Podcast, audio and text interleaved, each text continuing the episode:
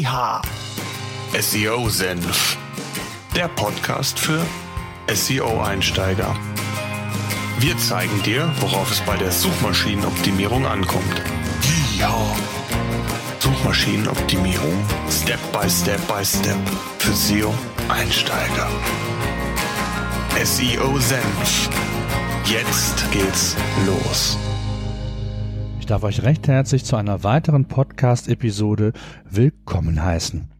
In der letzten Podcast-Episode haben wir das Thema Content ausführlich besprochen und insgesamt ja festgestellt, dass der Content ein sehr, sehr wichtiges Kriterium in Sachen Sichtbarkeit ist. Regelmäßig produzierter, hochwertiger Content ist wichtig nicht nur für eure Leserschaft, eure Zielgruppe, sondern eben auch für Google. Heute möchte ich ein weiteres wichtiges Thema im Rahmen der On-Page-Optimierung mit euch besprechen. Und zwar geht es heute um das Thema Page Speed, also die Ladezeit eures Webangebotes. Viele verschiedene Parameter nehmen Einfluss, vielleicht sogar das ein oder andere, von denen ihr es gar nicht gedacht habt, dass in diesem Zusammenhang, also zum Thema Page Speed, diese eine Rolle spielen. Bevor wir aber in das Thema voll einsteigen, wie immer kurz der Hinweis auf unseren neuen Hörerservice unter www.seosenf.de slash eure-seo-fragen könnt ihr uns Audiokommentare direkt zukommen lassen einfach nur den Racket-Button drücken und ihr könnt 90 Sekunden lang Feedback geben oder eure Fragen rund um das Thema SEO stellen. Ich werde natürlich auf alle Fragen antworten. Die eine oder andere werde ich vielleicht in den in einer der nächsten Podcast-Episoden mit einspielen und diese dann dort ausführlich beantworten. So, nun aber zurück zum heutigen Thema. Definieren, definieren wir vielleicht einmal kurz den Page Speed, also die Ladezeit eures Internetangebotes. Einfach gesagt ist der Page Speed nichts anderes als die Zeit, die eine Webseite benötigt, bis sie vollständig geladen ist. Google selbst setzt die Messlatte hier sehr, sehr hoch. Schaut beispielsweise mal, wie lange es dauert, bis Google die Suchergebnisse aufgelistet hat. Diesen Wert findet ihr immer noch oben neben den angezeigten Suchtreffern. In meinem Beispiel waren es 160 Millionen Suchergebnisse und die Ladezeit in Anführungszeichen hat 0,48 Sekunden gedauert. Ich habe irgendwo mal gelesen oder gehört, dass Google selbst intern eigene Benchmarks ansetzt. Das heißt also, ähm, es dürfen neue Services, neue Funktionen erst dann eingesetzt und getestet werden, wenn dieser Benchmark, also die Ladezeit entsprechend unterschritten wurde. Der Service kann noch so toll, noch so genial sein, wenn die Ingenieure es bei Google nicht geschafft haben, diese Benchmark zu unterschreiben, wird dieser Service scheinbar nicht gelauncht. Anhand dieses Beispiels alleine seht ihr schon, wie wichtig Google das Thema Speed, also Geschwindigkeit ist. Im Zuge der Entwicklung des mobilen Internets, was ja immer mehr in den Fokus gerät, wird das Thema Page Speed aus meiner Sicht an Wichtigkeit zunehmen. Denn es ist nicht nur seit einigen Jahren offizielles Ranking-Kriterium für Google, sondern es ist ja auch so, dass Google vor kurzem erst angekündigt hat, den mobilen Index als Leitindex zu verwenden und somit den Desktop-Index quasi abzulösen. Und gerade das Laden, das Aufbauen, das Schnellladen der Webseiten im mobilen Internet ist ja ebenfalls ein ganz, ganz wichtiges Kriterium. Und wenn dieses erfüllt ist, dann wird das auch in der Regel für eure Desktop-Angebot dann entsprechend passen. Grundsätzlich gibt es einige verschiedene Messkriterien, die Google nutzt, die ich mal so einfach wie möglich an dieser Stelle erklären möchte, ohne zu tief in das Thema Bits, Bytes und so weiter einsteigen zu wollen. Zum einen ist es wichtig, die Antwortgeschwindigkeit des Servers als solches zu prüfen. Das heißt, es werden andere Dinge zunächst außen vor gelassen, die ebenfalls Einfluss darauf nehmen, wie die Ladezeit bei Google ist. Und wie ihr die Antwortgeschwindigkeit des Servers messen könnt, hier gibt es verschiedene Tools. Beispielsweise bekommt ihr bei PageRangers, also bei unserem Tool, entsprechende Informationen über die Geschwindigkeit. Auch die Search-Konsole äh, liefert hier wichtige Informationen, beziehungsweise könnt ihr es auch immer mit dem Google PageSpeed Insight Tool, so schimpft sich das, jederzeit testen. Äh, den Link oder die Links gibt's wie immer bei uns in den Show Notes, diesmal unter www.seosenf.de slash 012. Es ist ja die zwölfte Episode, also gibt es das dort alles noch einmal zusammengefasst und inklusive der Links. Ja, ein weiteres wichtiges Kriterium neben der reinen Antwortgeschwindigkeit des Servers ist die gesamte Übertragungszeit, also der Zeitpunkt vom ersten Aufruf, von der ersten Anfrage des an den Server bis hin zum Laden der gesamten Webseite. Und hier können einige Faktoren die Ladezeit verlangsamen. Äh, auf diese Faktoren möchte ich gleich noch im Einzelnen angeben. Wichtig ist an der Stelle erstmal zu wissen, äh, wie man das grundsätzlich erstmal unterscheidet. So, schauen wir uns die Einflussfaktoren etwas genauer an. Fangen wir an mit den Bildern, also der Bilderoptimierung. Hier habe ich ja in einer der letzten Podcast-Episoden eine sehr, sehr ausführliche Sendung zu gemacht und euch, glaube ich, aufgezeigt, wie wichtig es ist, jedes Byte quasi, was möglich ist, zu optimieren. Gerade was das Thema Bilder angeht, gibt es eigentlich immer Potenzial und wird in der Regel sehr, sehr viel noch falsch gemacht. Äh, angefangen, ich möchte das jetzt an der Stelle nicht alles wieder neu aufräumen, von der ja, richtigen Wahl der Bilderbreite, Bildergrößen bis hin dann auch zur nachträglichen Komprimierung der Bilder. Also da gibt es einiges, was man machen kann. Dann ist es ganz wichtig, es wird leider immer noch gemacht, obwohl sich das mittlerweile rumgesprochen hat und es mehr oder weniger schon so auf dem Altersgleis ist, ist das Thema Flash nutzt keine Flash-Komponenten.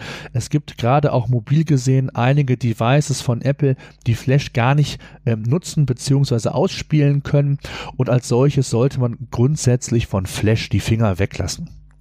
Dann können auch Plugins, die ihr einsetzt für euer WordPress ähm, CMS oder Typo 3 CMS, ähm, auch eine wichtige und entscheidende Rolle spielen. Denn es gibt unterschiedliche Größen, unterschiedliche ja, Faktoren, die ein Plugin hat und die auch unterschiedlich Einfluss nehmen auf die Ladezeit eurer Webseite. Beispielsweise gibt es ja ein sogenanntes SEO-Plugin für, für, für WordPress beispielsweise wie Yoast oder WP SEO. Es gibt aber auch andere ähm, Plugins, die quasi ja noch mehr Einfluss auch auf euren Quelltext, auf die Ladegeschwindigkeit eurer Webseite haben. Und deswegen kann ich hier nur empfehlen, einen sogenannten ja, AB-Test zu machen. Also im Vorfeld ohne Plugin die Ladegeschwindigkeit mit den hiesigen Tools, die ich bereits genannt habe, zu testen und einmal dann, wenn ihr das Plugin im Einsatz habt, sodass ihr also hier auch wirklich einen Vorher-Nachher-Vergleich habt und sicher sein könnt, dass das Plugin oder das eingesetzte Plugin hier keinen zu großen Einfluss auf die Ladegeschwindigkeit nimmt. Dann können auch andere Skripte, JavaScript-Tags etc. ebenfalls Einfluss nehmen. Als Beispiel, ihr setzt einen Werbebanner von Google, von Amazon oder von irgendeinem anderen Werbevermarkter ein und der Ad-Server, der, der, der über den anderen oder euren Partner entsprechend verwendet wird, hakt. Es hakt an der Ladezeit des Plugins, beziehungsweise nicht des Plugins, sondern an des, an des Codes, an des JavaScriptes und auch da kann es durchaus sein, dass die gesamte Seite darunter leiden kann. Das müsst ihr auf jeden Fall prüfen. Auch hier empfehle ich einen unbedingt einen Test vorher nachher zu umzusetzen und zu schauen, ob hier entsprechende ja längere Ladezeiten die Folge sind. Ja, ein ganz wichtiger Aspekt, der ebenfalls sehr sehr häufig unterschätzt wird, ist der HTML-Code selbst. Also, je nachdem, wer für euch die Webseite programmiert oder ob ihr auf, ob ihr auf ein ja, bestehendes CMS, also Content Management System zurückgreift, achtet darauf, dass der HTML-Code so schlank wie möglich ist verzichtet auf unnötig lange Verschachtelungen. Also eine saubere Programmierung ist hier wichtig und deswegen sollte man an dieser Stelle auch nicht an falscher Stelle sparen, denn es gibt hier einige Optimierungsmöglichkeiten mehr, als man sich vielleicht im ersten Moment vorstellen kann. Tja, dann ein ganz weiteres wichtiges Thema ist das Thema Caching. Jetzt fragt ihr euch sicherlich, was um Himmels in der Welt, was um Himmels willen ist Caching? Tja, wenn ich es mal einfach plakativ äh, erkläre, dann ist es nichts anderes, wenn die Seite seosenf.de aufgerufen wird, bekommt ihr äh, wird das Ergebnis oder zum, zum, zumindest in die größten Teile des Ergebnisses erst einmal in dem sogenannten Cache gespeichert. Den Cache könnt ihr auch über euren Browser jederzeit löschen, aber zunächst einmal wird, wenn ein entsprechendes Plugin beispielsweise verwendet wird oder ihr aber entsprechend die Funktionalität nutzt, was ich euch empfehlen kann, entsprechend diese wichtigen oder wesentliche Inhalte in diesen Cache gespeichert. Wenn ihr dann erneut die Seite SEOSenf wie in meinem Beispiel aufgezeigt besucht, dann werden die Informationen direkt aus dem Cache geladen und das Laden vom Cache geht wesentlich schneller als die Abfrage vom Server. Von daher ist es ein ganz, ganz wichtiges Kriterium bzw. eine wichtige Funktion, die ihr einsetzen solltet, wenn ihr entsprechend euer Webangebot in Sachen PageSpeed optimieren wollt. Insgesamt gibt es also einige Optimierungen. Das gleiche gilt natürlich auch für Videos, also alles, was so externe Dienste sind. Auch die, die Größe der Dateien spielt eine Rolle, wenn ihr diese anbietet. Hier gibt es also schon viele, viele Parameter, die ich an dieser Stelle jetzt gar nicht im Einzelnen noch thematisieren kann, sondern wichtig ist, dass ihr so die wichtigsten Basics, die ich aufgezählt habe, schon mal berücksichtigt. Denn dann sind so diese vielen kleinen Zahnräder, die dafür sorgen, dass das Rad rund läuft und entsprechend eure Seite Seite quasi Speed aufnimmt bzw. erhalten kann. Das ist ganz, ganz wichtig. Dann vielleicht noch kurz ein paar Aspekte, welche Auswirkungen denn eine zu langsame Seite haben kann. Beispielsweise ist die Ladezeit eurer Webseite schlechter als die der Wettbewerber, ist es halt in der Regel so, dass ihr schlechter gelistet werden werdet als eure Wettbewerber.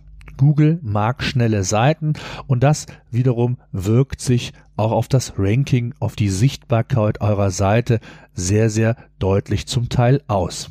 Entsprechend sinkt natürlich auch die Wahrscheinlichkeit, dass ihr weniger Klicks bekommt als der Wettbewerb, denn wenn der Wettbewerb höher platziert ist, wird dieser zur großen Wahrscheinlichkeit eher angeklickt werden als ihr mit eurem Angebot und äh, somit verliert ihr wichtige qualifizierte Besucher über den organischen Suchbereich und da sollte man unbedingt ansetzen und entsprechende Maßnahmen umsetzen. Aber ein ganz wichtiger Aspekt, der ja bei all diesen Überlegungen, bei all diesen Maßnahmen zur On-Page-Optimierung nicht vergessen werden darf, ist euer Nutzer. Denn wenn dieser auf eine langsame Seite trifft, wird der Nutzer sehr schnell die Lust äh, verlieren, auf sich auf euren Seiten zu bewegen. Er wird den Besuch abbrechen im schlimmsten Fall und sich dann ja beim Wettbewerb eben umschauen, wenn es dort schneller funktioniert, er die gleichen Informationen oder relevanten Informationen erhält, das Produkt vielleicht dort ebenfalls kaufen kann, dann wird er das aller Voraussicht nach eher dort tun. Ja, das sind so ganz wichtige Aspekte neben der Tatsache, was ich ja eingangs schon gesagt habe, dass das mobile Internet immer wichtiger werden wird und schnell ladende Webseiten immer mehr an Relevanz gewinnen werden, ähm, sollte man das Thema PageSpeed nicht unterschätzen, nicht auf die lange Bank legen und auch nicht an der falschen Stelle sparen. Gute, schnelle Webserver kosten heutzutage nicht mehr viel. Sie müssen nur entsprechend gut ausgesucht und ausgewählt werden und entsprechend dann regelmäßig die Page Speed bzw. On-Page Maßnahmen in Sachen Page Speed überprüft werden, denn euer Angebot wird ja regelmäßig aktualisiert, ergänzt, abgedatet, wenn es um das CMS geht. Und so können immer wieder neue Veränderungen dazu führen, dass der Page Speed unter, darunter, unter diesen Veränderungen leidet. Von daher ist es ganz wichtig, diese Tests, diese Prüfungen des Page Speeds regelmäßig umzusetzen und insbesondere natürlich dann, wenn ihr größere Veränderungen vornehmt, neue Plugins hinzufügt, also all das, was ich eigentlich im Laufe dieser Podcast-Episode schon erwähnt habe. Das soll's an dieser Stelle zum Thema PageSpeed gewesen sein. Ich hoffe, ihr konntet wieder einiges mitnehmen. Solltet ihr Fragen zu dem Thema haben oder auch sonst zum Thema SEO, nutzt unseren Hörerservice, schreibt uns in den Show Notes in die Kommentare. Diese findet ihr inklusive aller Links einer ausführlichen Zusammenfassung dieses Themas unter seosenf.de slash 0 12. Die 012 steht für die zwölfte Podcast-Episode. Das soll's an dieser Stelle gewesen sein. Ich freue mich auf die nächste Sendung. Bis dahin. SEO Senf. Der Podcast für SEO-Einsteiger. Wir zeigen dir, worauf es bei der Suchmaschinenoptimierung ankommt. Ja. Suchmaschinenoptimierung. Step by Step by Step. Für SEO-Einsteiger. SEO Senf